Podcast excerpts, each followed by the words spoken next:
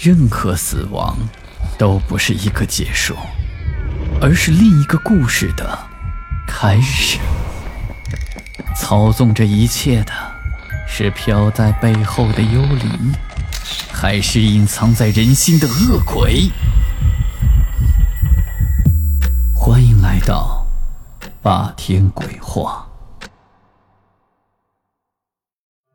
生长在农村的小伙伴可能会接触到，每个村子或者镇子里都有这种人的存在。他们负责帮人看事、算命、破煞、驱鬼。这些人都是上了年纪的老头或者老太太。解放前，我们村子里有一个神婆，她经历的事情那可就多了。在文化大革命，因为某种神秘的力量保护了她，竟然没有受到一点的伤害。这个神婆在娘家当姑娘的时候，和其他大家闺秀一样，没有什么异样。但是嫁人过门后，就三天两头的闹病，最后昏了整整三天，等醒来后，就跟变了一个人似的。什么算命、招魂、驱鬼，通通的都会了。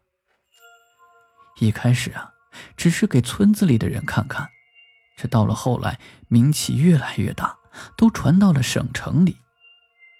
有一年，省城来了人去他家请帮忙，据说是个大户人家，但是家里面闹鬼。来了五个人，一个管家模样，另外是四个轿夫。等神婆准备好应用的道具之后，就跟着这五个人进了省城。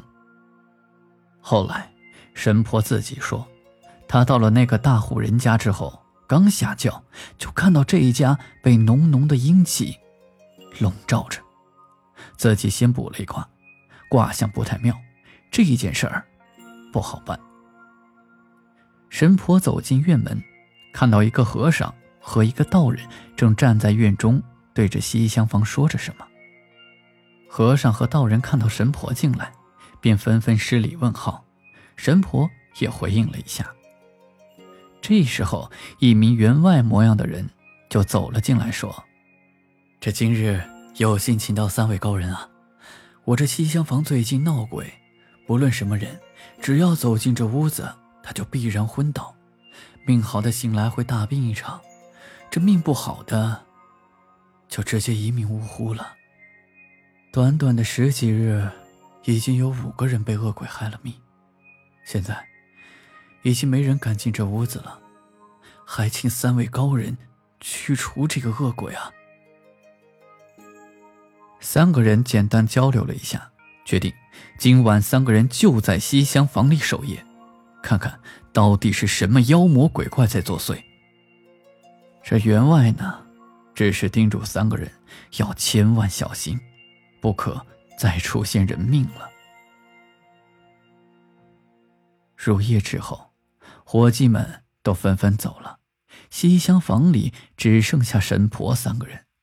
那道人呢，给每个人一张符咒，说这个是可以护身的，而和尚找了一个角落坐了下来，口诵经文。而道士就用符咒把门窗全部都封死，神婆呢则警惕的看着房子的四周。当，当，当，前院打更的更夫敲了三下竹杠。此时此刻已经是夜里子时了，屋子里一点变化都没有。三个人有一些倦意，片刻之后，呜呜呜的一阵低沉的呜咽声。从房顶上传了下来，三人睁睁眼看着一个大红色衣服的女子就这么凭空出现在房梁之上。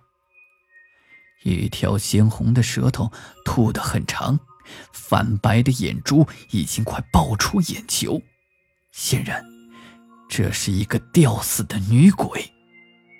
道士一甩手，一道道符咒就朝着女鬼飞去。砰砰砰的一阵爆破的声音就传来，只见那些符咒在女子一米开外全部爆炸了，强大的阴气把这些符咒给阻拦了下来。而道士已经伸手抻出背后的桃木剑，就朝着女鬼刺来。一瞬间，女鬼消失了。三个人同时都懵了，不知道这女鬼是什么意思，同时也感受到了这个女鬼的可怕。正宗的天师符，都伤不了他。就在大家诧异的时候，那女鬼又出现在了房子的房梁上。三人同时用法器向那女鬼打去，下一秒，女鬼又消失了。反反复复几次都是这样的结果，大家就开始注意到，这个女鬼并没有要害他们的意思。于是这三个人就商量了起来，想问问这女鬼到底是什么意思。可还没等开口，窗外的鸡便叫了。天亮了。女鬼也消失了。三个人找到员外说明此事，询问这个屋中是否有上吊死去的人。此时，员外一脸戒备紧张，然后突然变了脸色，改口说道：“各位高人，既然这屋子里的女鬼现在没有害人之意，就这么算了吧。还请几位请回吧。管家送客。”不由分说，三个人就被管家和几个伙计请了出来。此时，三个人都觉得这事情有蹊跷，但也不好多问，只得收了谢钱，搭道回府。等到解放以后，省城里传出了一个事情：某员外的儿子把一个良家女子糟蹋后，良家女子不堪其辱，当晚就在这员外家里。上吊自杀了。那个员外为了不让事情暴露，听了管家给的主意，就将其尸骨掩埋了起来。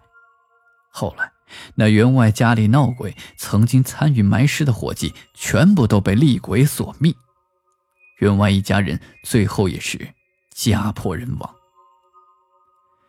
那个大院后来被部队当做了司令部。司令大人听说这件事之后，就安排工兵。把尸骨挖了出来，另寻了一块风水宝地给安葬了。此后，那个大院就再没有出现过闹鬼的消息。这就是村里神婆经历的事情，几分是真，几分是假，不好说。但是道理我们要知道，这人啊，真的不能做伤天害理的事情。人在做，天在看。好了，今天的故事就讲到这里。